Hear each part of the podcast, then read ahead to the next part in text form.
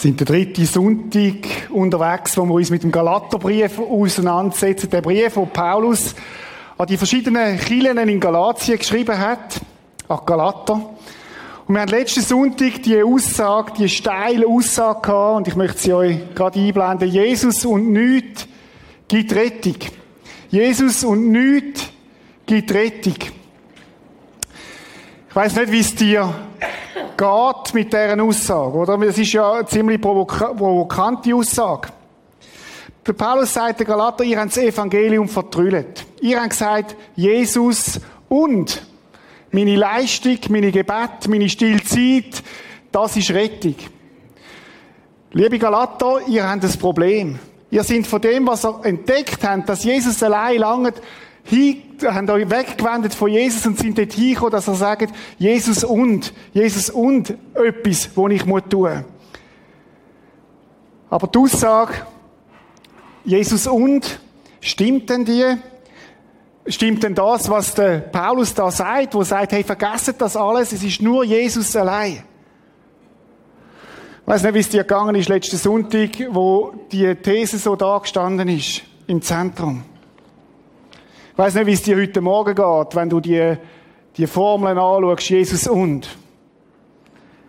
Nichts ist alles. Ich kann mir vorstellen, dass beim einen oder anderen so ein bisschen Misstrauen aufkommt. So die Frage, wo ist denn das Kleidruckte in dem Ganzen? So die Frage, so wie wenn du Reise buchst, oder? Siehst eine Reise in einem Prospekt, mega günstig, und nachher meldest du ja dort, und nachher heisst ja, ja, aber jetzt kommen noch Benzinkosten dazu vom Flüger, und es kommen noch Transferkosten dazu, und Flughafengebühr, und irgendwo ist noch das Kleidruckte. Und ich kann mir vorstellen, am einen oder anderen von den Galater ist es genau so gegangen. Kann denn das stimmen? Das ist doch viel zu schön zum Glauben. Das ist ja wie ein Sechser im Lotto, dass Jesus allein langt, dass die Entlastung in meinem Leben sollte da sein. Ich habe mal nachgeschaut, wie groß das die Chancen sind für einen Sechser im Lotto.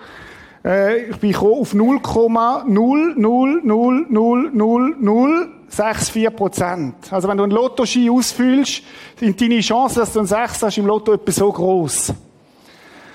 Und ich denke, die Formel geht eigentlich in die Richtung, oder? Kann das wirklich stimmen?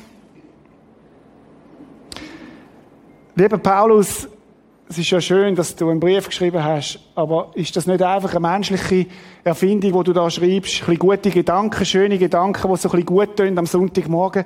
Aber kann das wirklich stimmen? Vielleicht ist es so gegangen letzten Sonntag. Ich kann mir vorstellen, der Galater, wo sie den Brief angefangen haben lesen, ist es genau so gegangen. Paulus, das kann es doch nicht sein. Das kann doch nicht stimmen. Und weil, wieso nicht? Weil die, die das gelesen haben, haben 2000 Jahre Geschichte in ihren Knochen, wo geheißen hat, wir leben unter dem Gesetz. Und wir müssen das Gesetz einhalten. Das ist so tief eingebrannt gewesen. Ich habe mir so überlegt, wie ist es denn bei uns? Was sind denn unsere Erfahrungen? Ich habe von meinen Erfahrungen geredet als Kind, aber viele Kinder erleben es gerade anders. Viele Kinder erleben es, ich werde dann geliebt von meinen Eltern, wenn ich gute Noten heimbringe. Ich werde dann geliebt, wenn ich es gut mache, wenn ich es richtig mache. Gnade. Oder die Erfahrung am Arbeitsplatz. Meine Leistung gibt mir meine Beförderung. Wenn ich nicht befördert werde, habe ich es nicht gut gemacht. Oder noch ein bisschen näher, vielleicht für den einen oder anderen unter uns und in vielen Seelsorgegesprächen weiss ich das auch, ich bin schwer krank. Das ist eine Strafe von Gott. Meine Ehe ist auseinandergebrochen, das ist eine Strafe, weil ich etwas nicht gut gemacht habe. Drum. Und das ist so tief in uns hinein. Hätte ich es besser gemacht, dann. Hätte ich mehr das gemacht, was Gott will, dann hätte mein Leben mehr sagen. Meine Arbeitslosigkeit könnte ja Strafe sein von Gott, weil ich es nicht gut gemacht habe, drum. Und Leute, die Gedanken, die sind manchmal so fest in unseren Knochen, als wir denken. Und dann ist ja da noch das Alte Testament. Was hat denn das für eine Rolle im Ganzen hinein? Das ist ja nur Neues Testament. Wie ist es denn mit dem Gesetz? Wir werden noch draufkommen im Laufe dieser Predigt. Wir werden auch im Laufe der Serie noch draufkommen. Manchmal geht es so wie dem Sünder, der zu Gott gekommen ist und geklagt hat und hat gesagt, Gott, ich bin auf die Schnur gefallen. Und dann haben sie in den Kielen nicht mehr reingelassen. Und dann hat Gott gesagt, dann geht's dir wie mir. Auch mich können sie nicht mehr reinlassen. Könnte es sein, dass etwas vertrüllt ist? Stimmt denn das wirklich? Möglicherweise gibt es ja da noch Leisdruckt. In dem Abschnitt, den wir heute anschauen wollen, geht der Paulus die Frage, die Bedenken, die die Galater vermutlich hatten, wenn sie da Anfang gelesen haben vom Galaterbrief an. Und er sagt ihnen vier Antworten auf die, auf die Skepsis, auf die Frage von ihnen. Kann denn das alles wahr sein mit dem Evangelium? Gibt er ihnen vier Antworten. Ich werde auf heute Morgen nur auf zwei eingehen, aber ich möchte euch gleich am Anfang die vier gehen. Das erste, was er ihnen sagt, ist, das Evangelium ist keine menschliche Erfindung.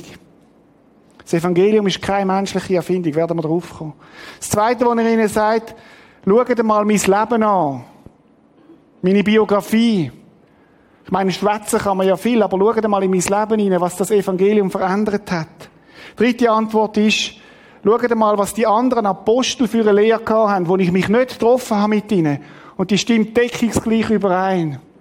Und das vierte, was er sagt, ist, andere Gemeinden, liebe Galater, haben die Botschaft verstanden und haben sie genauso angenommen.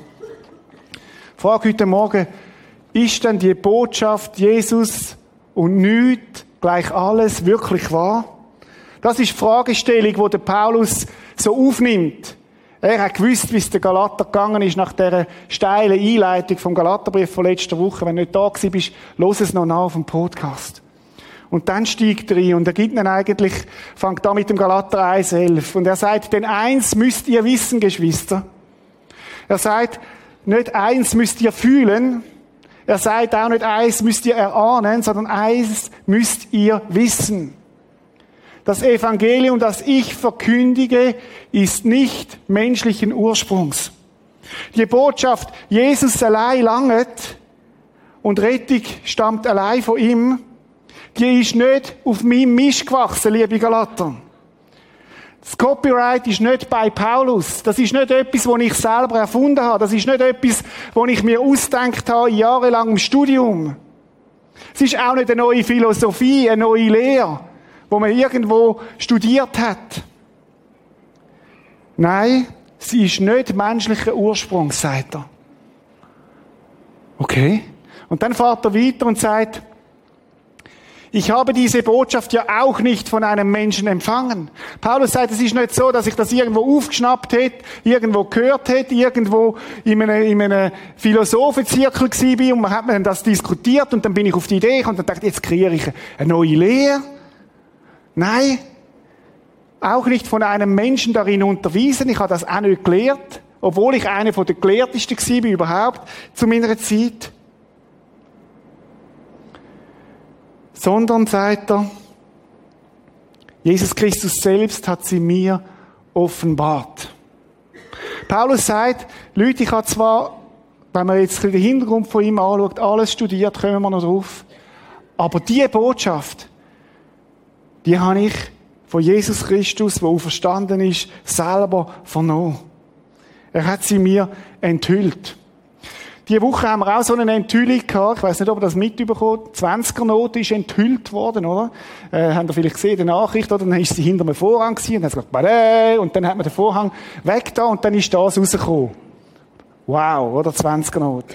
Ich weiß nicht, ob euch das aufgefallen ist. Äh, das Prisma ist auch vertreten da drauf. Hat mich natürlich mega gefreut. Und jemand von unseren Mitarbeitern, Sabine, hat gesagt, welche Kille hat denn schon auf einer 20er-Note sein, sein, sein Emblem drauf quasi, das Prisma? Wo uns daran erinnert, dass Gott der ist, wo das Licht hineingibt und oben ist noch das Kreuz, wenn wir mal schauen, die Symbolik. Jesus scheint ins Prisma rein und viele Farben kommen raus. Ich habe gefunden, mega, mega cool. Immer wenn du 20er Noten in der Hand hast in nächster Zeit, bet fürs Prisma. Danke ans Prisma, dank Gott, oder? Äh, ich habe jetzt nicht gesagt, gib's am Prisma, sondern, äh, das wären Tausiger Noten, oder? Spaß, ist im Fall ein Spaß gewesen. Also, gut. Aber was ich auch will sagen, es hat eine Enthüllung stattgefunden. Was man vorher nicht gesehen hat, hat man plötzlich gesehen. Oder? Nein, Jesus Christus selbst hat sie mir offenbart. Das ist eine Enthüllung, wo da passiert ist. Plötzlich hat man klar gesehen, plötzlich hat man gesehen, was dort drauf ist, was gemeint ist mit dem Jesus. Anders könnte man auch sagen, der Paulus ist blind gewesen. Er hat nicht verstanden, um was es geht. Er hat es nicht gesehen. Und dann ist Jesus selber gekommen und hat ihm den Vorhang aufgemacht und hat es ihm enthüllt. Erste Antwort von Paulus auf die, auf die Frage, ob das alles stimmen kann mit dem Evangelium ist, liebe Leute, das habe ich nicht selber erfunden. Ich hätte es vielleicht gern selber erfunden, aber ich habe es nicht erfunden. Das ist nicht das Studieren, nicht das Philosophieren gewesen, sondern das hat Jesus mir selber offenbart. Jesus selber ist mir begegnet. Jesus selber hat mir das enthüllt. Gnade, Botschaft von der Gnade ist keine menschliche Erfindung. Und du findest in keiner anderen Religion die Botschaft von der Gnade. Im Gegenteil. Du wirst in allen anderen Religionen finden, wirst du finden, du musst etwas tun, damit es dir gut geht. Du musst etwas machen, damit Gott dich annimmt. Das sind menschliche Erfindungen. Da ist etwas ganz anderes. Da tut es Gott. Und der Paulus sagt, das ist so mein erstes Argument, warum wir dieser Botschaft vertrauen können, weil es nicht eine menschliche Erfindung ist. Und dann geht er weiter, der Paulus, und sagt, Leute, wir können ja lang diskutieren, wir können ja lang philosophieren. Aber die Frage ist, macht denn die Botschaft im Leben einen Unterschied? Ich mag mich an eine Diskussion erinnern von einem Pastor mit dem Hugo Stamm, Sektenexperten, wo, wo, wo eine Freikirche angegriffen hat. Und dann hat der Pastor geistesgegenwärtig etwas gesagt. Er hat gesagt, lieber Herr Stamm, wenn Ihre Tochter der Street Parade ist, hat sie am nächsten Morgen einen brummenden Kopf und geht nicht arbeiten. Meine Leute, die am Sonntagabend im Gottesdienst sind, die sind motiviert an der Arbeit am nächsten Tag. Das macht einen Unterschied. Und das ist ja die Frage, macht das Evangelium einen Unterschied? Ist es einfach eine schöne Theorie, wo wir da miteinander haben, oder macht es einen Unterschied? Papier ist geduldig, hat es Auswirkungen? Sieht man Früchte aus dem? Und dann sagt der Paulus, Leute, ich will euch meine Geschichte erzählen. Ich möchte euch mitnehmen in meine Geschichte. Das ist das zweite Argument. Lasst euch mal in mein Leben hineinschauen. Ihr habt doch gehört, wie radikal ich früher den jüdischen Glauben praktizierte. Paulus sagt, hey Leute, liebe Galater, ich bin absolut radikal in dem, was ihr erzählt jetzt da. Ich habe das radikal eingehalten. Ich habe fundamental, könnte man so sagen, das, das gelebt. Ich verfolgte die Gemeinde Gottes mit äußerster Härte. Ich habe genau das bekämpft, was ihr denkt, was ich, was ich, wo, wo, wo, wo ihr meint, äh, wo, wo Christen eigentlich leben wollen. Das habe ich bekämpft. Jesus und nichts gleich alles, das habe ich bekämpft, liebe Galater. Das ist mir so ein Dorn im Auge gewesen. Und zwar mit äußerster Härte. Er fährt weiter und sagt, und tat alles, um sie auszurotten. Ausrotten heißt, wenn irgendwo ein Christ ist, dann bringe ich ihn vors Gericht und schaue, dass er umgebracht wird. Das ist Ausrotten. Und zwar mit aller, aller Entschlossenheit. Dann geht er weiter, Vers 14. Ja, was den Eifer für den jüdischen Glauben angeht, übertraf ich viele meiner Altersgenossen in meinem Volk. Er sagt, Leute, wenn einer das Gesetz eingehalten hat, wenn einer, wenn einer ganz vorne war in dem, was man tun kann, und richtig tun und richtig leben und nach dem Gesetz leben, so wie er es damals verstanden hat, dann ich. Ich bin der Top Ten von dem. Ich habe meine Altersgenossen übertroffen. Denn ich war ein besonders leidenschaftlicher Verfechter der religiösen Überlieferung meiner Vorfahren. Ich habe das Gesetz eingehalten bis aufs Letzte. Und ich habe mich aufgeregt über jeden, der das nicht macht. Und ich habe genau gewusst, wenn einer etwas falsch macht, und habe gesagt, du liest falsch, du liest falsch. Und dann immer auf die Finger geklopft. Lass uns einen Paralleltext dazu nehmen, wer der Paulus war. Der Paulus, der den Brief an Galater geschrieben hat. Wir müssen verstehen, was sein Leben ausgemacht hat. In Philippa 3, 4 bis 6 heißt, dabei hätte gerade ich allen Grund, mich auf Vorrechte und Leistungen zu verlassen. Paulus ist ein disziplinierter Mensch gewesen. Einer, der genau gewusst hat, was richtig ist und auch danach gelebt hat. Wenn andere meinen, sie könnten auf solche Dinge bauen, ich könnte es noch viel mehr. Liebe, liebe Galater, könnte man eigentlich übersetzen, oder da schreibt er ab Philippa, wenn einer gewusst hat, wie man das lebt, was ihr sagt, dann ich. Ich wurde, wie das Gesetz des Mose vorschreibt, acht Tage nach meiner Geburt beschnitten. Auch das habe ich eingehalten. Das, was ihr fordert von den neuen Christen, sie sollten sich beschneiden lassen, Viertig einhalten, sie sollten Essensvorschriften einhalten und so weiter, das habe ich alles gemacht. Ich bin meiner Herkunft nach ein Israelit. Ich bin sogar in dieser, in dieser Linie, wo ganz besonders ist. Ein Angehöriger des Stammes Benjamin, ein Hebräer mit rein hebräischen Vorfahren. Der bin ich. Ich, der Paulus. Ich habe mehr gemacht als ihr alle, Galater, sagt er. Und dann fährt er fort. Meine Treue zum Gesetz zeigte sich darin, dass ich zu den Pharisäern gehört. Die extremste Partei unter denen. Pharisäer haben alle Gesetze genauestens gekannt und haben noch viele dazu erfunden. Zum Beispiel, wenn du dir die Hände gewaschen hast, vor dem Essen hat das nicht gelangt, sondern du musst wissen, wie du die Hände wäschst. Genau die Bewegungen. Und wehe, einer hat es nicht so gemacht. Die Pharisäer haben sich abgesondert, weil sie sich nicht anstecken lassen von denen anderen, die es nicht richtig machen. Das ist ein Pharisäer, der genau weiß, was richtig ist und auch allen sagt, wie sie es machen sollten, der so überzeugt ist von sich selber. So einen ist er gewesen. Und in meinem Eifer für das Gesetz zu kämpfen, ging ich so weit, dass ich die Gemeinde verfolgte. Ja, was die vom Gesetz geforderte Gerechtigkeit betrifft, war mein Verhalten tadellos. Das ist der Paulus. Liebe Galater, der bin ich. Ich bin ein Mensch wo genau das gelebt hat. Meine Performance, meine Leistung, das, was ich kann bringen, ist entscheidend. Ich bin dabei gewesen bei der Steinigung vom Stephanus, sagt er. Lesen wir. Er ist dabei gewesen, wo er Christen verhört hat, lächerlich gemacht hat, sich lustig gemacht über die Christen. Er ist eine führende Person in der Verfolgung der Christen. Er hat Häuser durchsucht. Er ist einverstanden wenn Christen hingerichtet worden sind. Das ist sein Ziel Er hat Christen dazu gezwungen, Jesus zu verfluchen. Er ist brutal und ist bereit zum Äußersten zu gehen. Und er hat sich etwas eingebildet auf das. Er hat sich gut gefühlt. Er denkt, ich bin ein ich bin der Siebensieg. Wenn ich müsste auf den Punkt bringen, was der Paulus war, das Erste, was mir auffällt, ist, der Paulus ist selbstgerecht gewesen.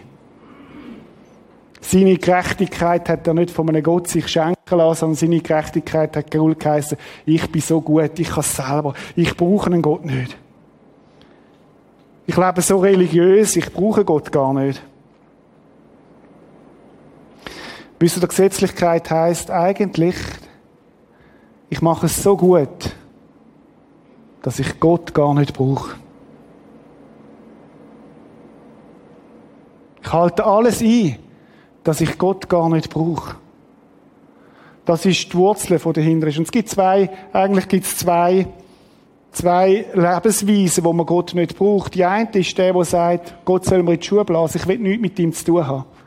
Ich mache, was ich will. Ich bin mein Gott. Ich lebe, wie ich will. Ich richte mich nicht auf einen Gott aus. Das ist das eine. Und das andere ist, ich bin so religiös und so genau und so gut, dass ich Gott nicht brauche. Und es ist der gleiche Ursprung. Es ist der gleiche Ursprung. Das eine ist der, wo man offensichtlich der jüngere Sohn, der davor rennt und sagt, ich will nichts von Gott haben. Und das andere ist der ältere Sohn, der sagt, ich mit meiner Leistung mache so gut, dass ich den Vater nicht brauche. Der Paulus hat definitiv zu der zweiten Sorte gehört. Schau mal, du kannst voll hingehen sein wie der Paulus und trotzdem falsch liegen. Du kannst theologisch alles wissen, dich total gut auskennen in der Bibel und das Ziel trotzdem verfehlen. Du kannst total leidenschaftlich unterwegs sein und Jesus doch nicht brauchen. Du kannst diszipliniert leben und doch verpasst das Entscheidende.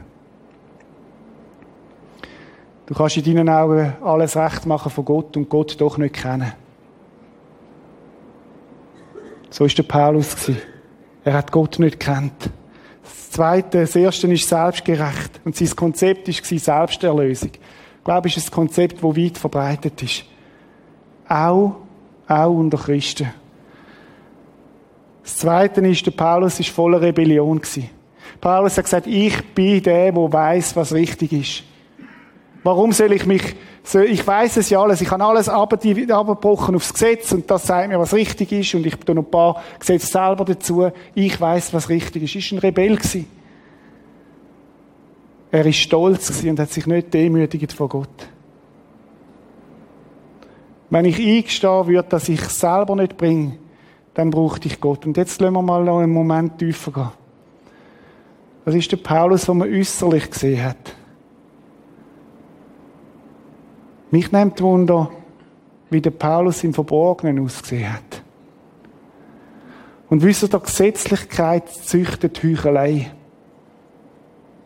Wo man etwas vormachen muss, wo man zeigen muss, wie ein guter Christ dass man ist. Und ich mache das und das und bin bei dem Team dabei und, und das leiste und das tue ich. Und man hofft, dass alle sehen, wie genau ich bin und wie gut ich bin. Und hindurch stimmt es überhaupt nicht. Und man wird zum Heuchler. Und wenn Menschen, die Jesus nicht kennen, das sehen, dann löst es ihnen ab. Und sie haben Recht. Sie haben Recht. Weil Heuchelei ist nicht das, was Gott ist, was Gott will. Heuchelei ist nicht das, was Gott will. Das dritte, Paulus war blind. Der Paulus hat nicht gesehen, welcher Gefahr er selber steht, in welchem Holzweg er ist. Er hat nicht gesehen, dass er selber Gnade braucht. Er hat gedacht, das Problem ist außerhalb von ihm. Er hat gedacht, gemeint, die neuen Christen, das ist das Problem. Die haben sich verrennt. Wisst ihr, was das größte Problem war von seiner Blindheit? Dass er sich selber nicht gesehen hat. Und wisst ihr, von wem dass der Paulus Rettung braucht? Von was dass er Rettung gebraucht hat? Von sich selber. Paulus hat Rettung gebraucht von sich selber. Ich glaube, körperliche Blindheit ist schlimm, aber sie ist weniger schlimm als, als geistliche Blindheit. Das ist der Paulus. Fazit, was man könnte sagen zum Paulus, wenn er den Galater schreibt, sagt, liebe Galater, das Konzept, wo ihr euch zugewendet habt, das Konzept, wo ihr euch, wo bei euch wieder so, so, so wie ein, wie ein Krebs um sich greift und wo ihr lebt, das habe ich gelebt, liebe Galater. Und zwar bis zum Abwinken. Das ist das Konzept, wo ich mit unterwegs war. Jesus und meine Leistung und vor allem meine Leistung. Jesus ist ihm nicht einmal wichtig Meine Leistung. Mies das, was ich kann. Ich bis. Und wenn wir jetzt im Galater-Text weiterlesen, Galater 1, 15, dann heisst es doch dann. Doch dann. Es gibt einen Punkt, wo es es doch dann gibt. Es gibt einen Punkt, wo es, wo, wo, wo, wenn wir jetzt in einem Film wären, wo plötzlich ein Ereignis eintrifft, wo die Geschichte total verändert, wo total anders, anders passiert, doch dann. Dann ist etwas passiert mit dem Paulus, wo er sich nicht hätte können in seinen kühnsten Träumen vorstellen. Doch dann hat Gott beschlossen. Achtung, nicht der Paulus. Einmal mehr, nicht der Paulus. Nicht auf seinem Mist gewachsen. Nicht das, was er denkt hat, was ich kann machen und, und, und, und was er kann tun, sondern Gott hat einen Entscheid getroffen, einen Beschluss getroffen. Es kommt zu einer total überraschenden Begegnung. Mir seinen Sohn zu offenbaren. Gott hat beschlossen, lieber Paulus, du bist auf dem Holzweg. Und ich stehe dir auf dem Weg, wo du bist nach Damaskus, wo du Christen willst verfolgen, stehe ich dir mit drin. Mit drin. Ich stehe dir so stark drin, dass du blendet bist von meiner, von meiner Heiligkeit, dass du, dass du nicht mehr weiter siehst. Paulus ist ja blindet und hat eine Begegnung mit Jesus Christus. Und Gott stellt sich in meinen Weg. Paulus, der nur das Ziel hat, die Christen zu vernichten, der lebendige Gott begegnet ihm.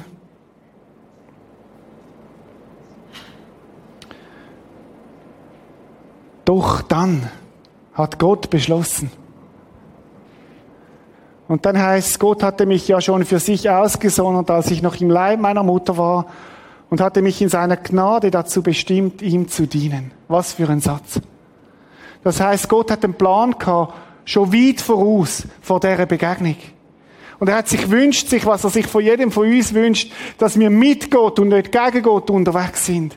Und er hat einen Plan gehabt, wo in der Gnade dazu bestimmt ist, ihm zu dienen. Ist das nicht sonderbar, dass Gott sogar seine schiefen Weg von einem Paulus nachher genau braucht, um Galater aufzurütteln? Ist das nicht nur bei Gott möglich, dass er Sachen, die wir verbockt haben in unserem Leben, kann brauchen, um daraus etwas Gutes zu machen? Das ist Gnade. Gnade hat ihn gefunden. Gnade hat ihn gerufen. Und es geht weiter. Als er mir nun seinen Sohn offenbart, jetzt haben wir es wieder, das Enthüllen, hinter den Vorhang gesehen, zeigen, wie Jesus wirklich ist. Manchmal bin ich in Gespräch mit Menschen und ich merke, sie, sie verstehen gar nicht, wer Jesus ist. Weil sie noch nie eine Offenbarung haben, noch nie eine Begegnung haben mit dem Jesus, was da alles drinsteckt, wer er ist. Paulus, Gott hat sich ihm offenbart. Und dann sagt er mir ganz persönlich. Und ich, äh, wenn ich das lese, das, das berührt mich jedes Mal neu, dass Gott dir und mir so total persönlich will begegnen. Leute, das ist nicht einfach eine Lehre oder äh, irgendein ein religiöses Konstrukt, wo man hinterherrennen, sondern es geht um eine Beziehung, um eine persönliche Begegnung von Gott zu dir.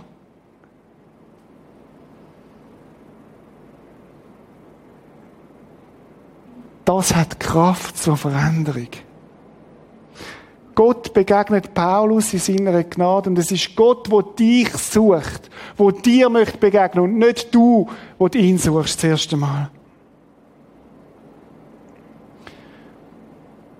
Und der Paulus wird von einem Mensch, wo Leben zerstört hat, zu einem Mensch, wo Hoffnung bringt.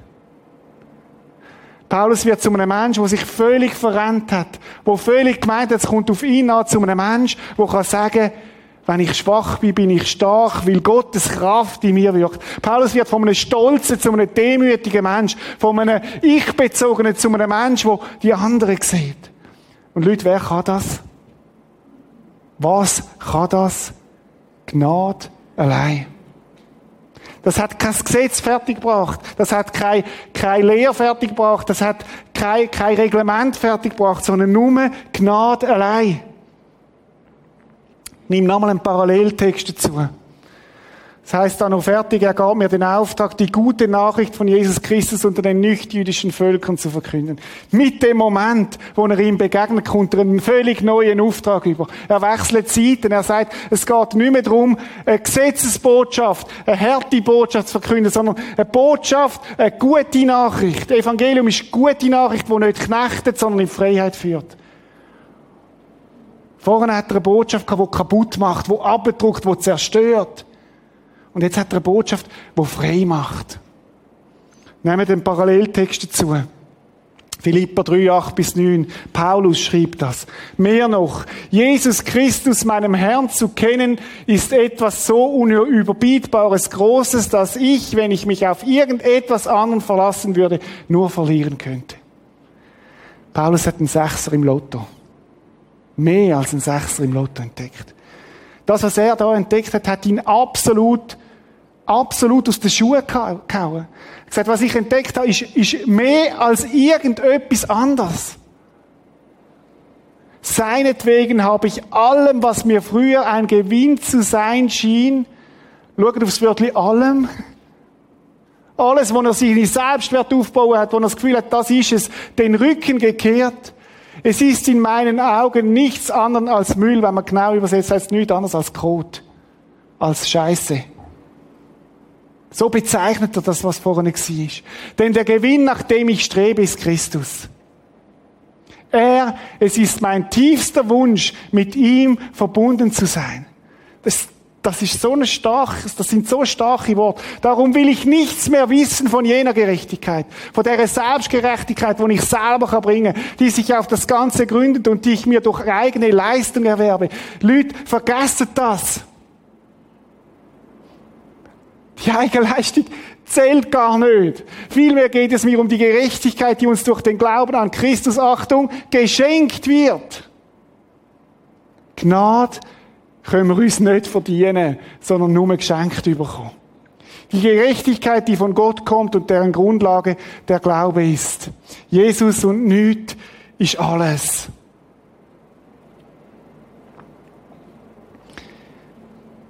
Paulus sagt, liebe Galater, das ist meine Geschichte. Das ist Gnade, die ich erfahren habe. Das ist Gnade, die auch ihr erfahren könnt. Die Gnade, die alles verändern kann.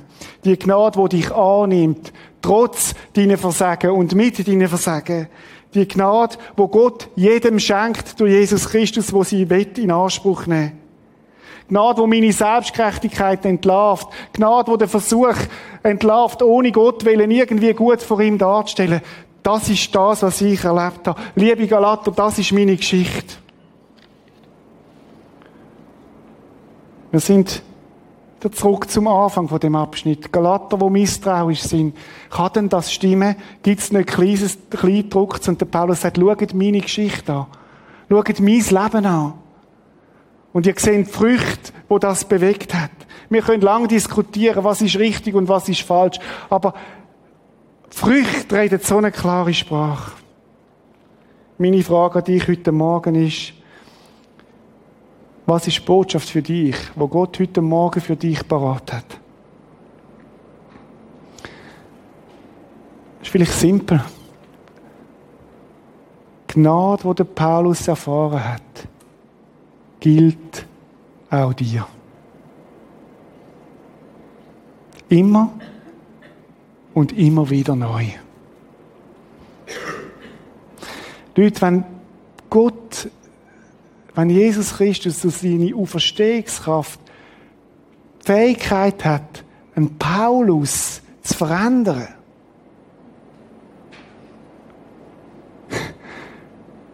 dann kann er auch deine Situation verändern.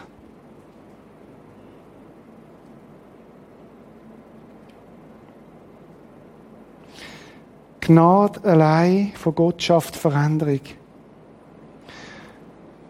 Wisst ihr, das Gesetz schafft die Veränderung nie. Nie. Das Gesetz hat die Kraft nicht zur Veränderung. Im Gegenteil. Das Gesetz macht kaputt, denkt ein, züchtet Heuchler. Was ist die Aufgabe vom Gesetz? Die Aufgabe vom Gesetz ist aufzudecken, dass wir Gnade brauchen.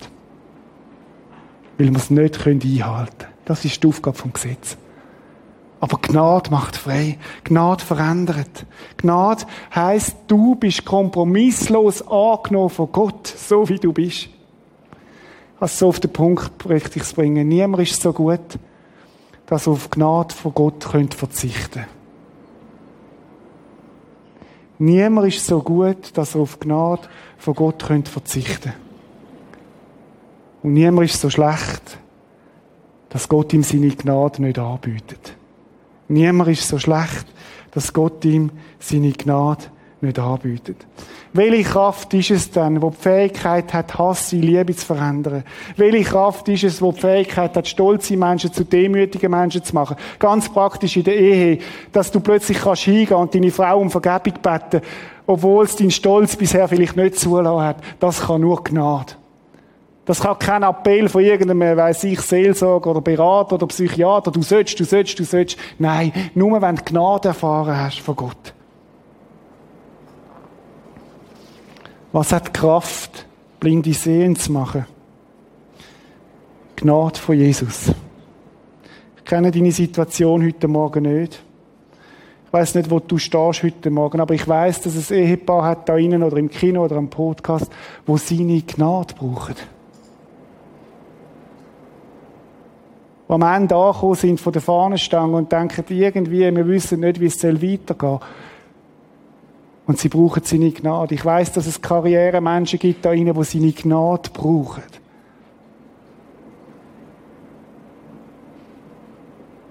Ich weiß, dass es Mütter gibt da innen, die seine Gnade brauchen. Und Väter, die vielleicht noch ein bisschen mehr brauchen. Ich weiß es nicht. Vielleicht bist du da, da drin und du brauchst seine Gnade heute Morgen. Gibt Selbstgerechte da drinnen, die es selber bringen und die denken, ich, ich weiß alles. Und sie brauchen Gnade, dass sie entdecken, wie es wirklich um sie steht. Leute, es gibt auch in deinem Leben so ein Doch dann hat Gott beschlossen. Und mein Gebet ist, dass das heute Morgen passieren darf, dass du heute Morgen darfst seinem Sohn begegnen, Jesus Christus. Und warum ich das weiß, dass Gott das beschlossen hat, weil es auch in der Bibel steht, wo, wo es heißt, er will, dass alle Menschen in eine Beziehung zu ihm kommen. Gott hat den Beschluss getroffen. Er möchte sich dir zeigen. Vielleicht auch, weil du am Ende bist in deiner eigenen Situation. Vielleicht heute Morgen da und sagst, ich habe es selber gemacht. Die im Beruf, als Vater, als Mutter, als Berufsmann. Ich brauche deine Gnade. Brauchst du seine Gnade heute Morgen? Brauchst du seine Vergebung? Seine Annahme? Leute, wir brauchen Gnade nicht erst in der Zukunft, nicht erst, wenn wir gestorben sind. Wir brauchen Gnade heute. Gnade ist nicht etwas, wo, wo dazu da ist, in dem Moment, wo du Jesus kennenlernst, du brauchst Gnade und nachher machst du es selber. Nein, wir brauchen Gnade täglich. Täglich. Ich möchte dich einladen heute Morgen, gerade jetzt in diesen Minuten, dein Herz zu öffnen. Nicht von mir. Und ich möchte dich fragen, wo ist in deinem Leben Selbstgerechtigkeit?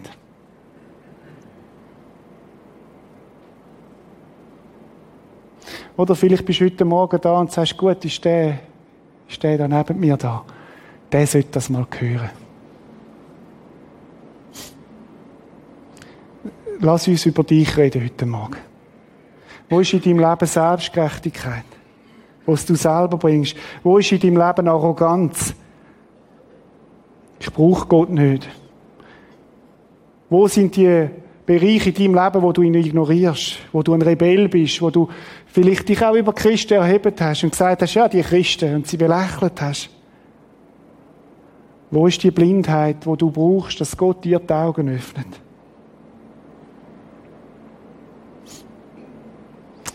Willst du heute Morgen mit mir zusammen bekennen, Jesus, ich brauche deine Gnade. Jesus, ich kann es selber nicht, aber du kannst es. Ich bin ähnlicher wie der Paulus, als ich gedacht habe. Mein Gebet ist, ist, dass das heute Morgen dies doch dann hat Gott beschlossen, mir seinen Sohn zu offenbaren, dass das heute Morgen darf dein Satz sein. Dass heute Morgen so eine Offenbarung von Gott passiert, wo du sagst, Jesus, meinst du wirklich mich heute Morgen? Und Jesus sagt, ja, ja, ich meine dich. Und er wird das nicht laut tun und er wird nicht schreien, sondern es ist etwas, wo du in diesen Minuten heute Morgen wirst spüren, wenn er dich meint. Und dann darfst du Jesus ein Zeichen geben, so ganz für dich allein. Und es gehört ganz persönlich und sage, Jesus, ich brauche das. Lass uns diesen Moment einfach still sein. Jeder so von Gott, wie er ist. Und ich möchte nachher beten.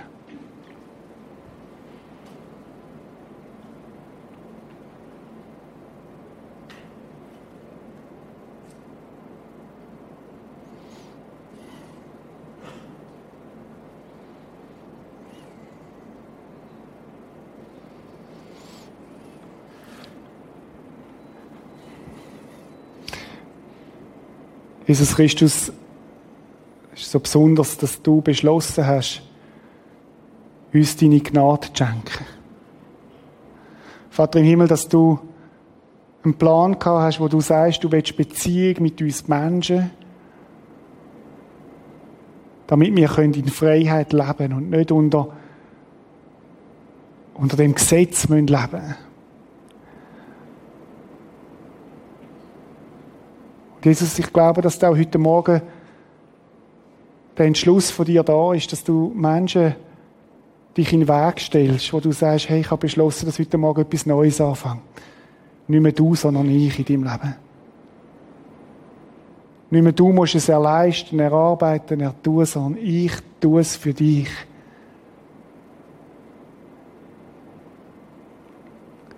Jesus, vergib mir, vergib uns, wo wir so selbstgerecht gewesen sind. Und wir das Gefühl hatten, wir wissen alles so genau und unterteilt haben zwischen die sind okay und die nicht, Jesus. Danke, dass du dich uns im Weg stellst. Dass du uns möchtest die Augen öffnen. Und ich bitte dich um das Wunder, dass wir für dich sehen, Jesus. Dass du dich uns offenbarst in dieser Güte, wie du bist, in dieser Liebe, in dieser Annahme, in dieser bedingungslosen Annahme, wo du sagst, es ist gut, ich habe zahlt. Und danke, dass das Kraft ist, die Veränderung möglich macht. Veränderung von meinem persönlichen Leben, von meiner Ehe, von meiner Situation, weil Gnade stärker ist als jedes Gesetz. Amen. Amen.